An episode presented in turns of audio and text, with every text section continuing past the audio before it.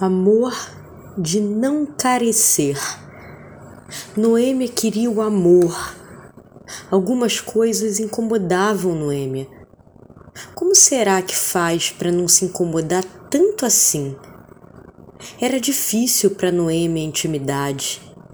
Olhar de longe sempre foi mais fácil, apesar de precisar dos óculos só à distância.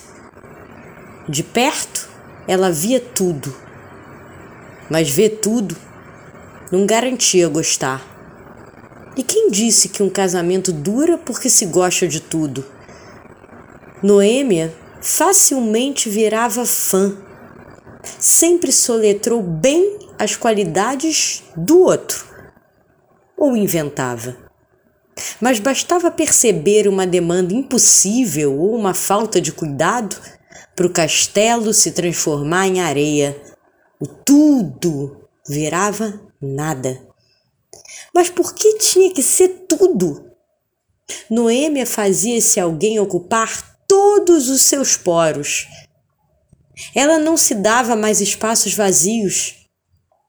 Fazia questão de não aparecer e perdia seu tempo montando dicas para a vida do outro. Ninguém pedia. Mas Noêmia só conhecia o amor dessa forma, recheando seu tempo e espaço com a vida de alguém. Alguém que não fosse ela. Amar demais alguém era uma garantia para continuar a se amar de menos. Uma matemática que dá zero. Ficava no lugar conhecido, o lugar de não sair do lugar. E se não bolasse mais essas histórias? E se não montasse mais esse castelo? Será que ainda amaria aquele alguém?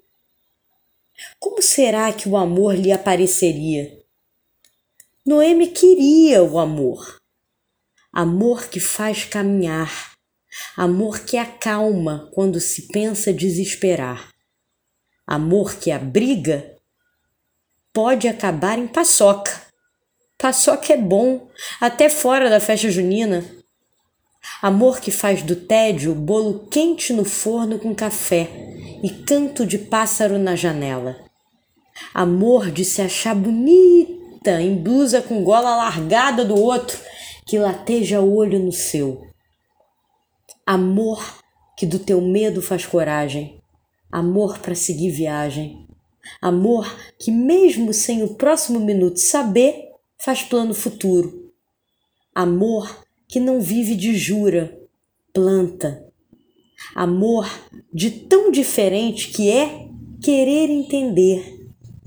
Amor de não carecer e por não precisar, amor.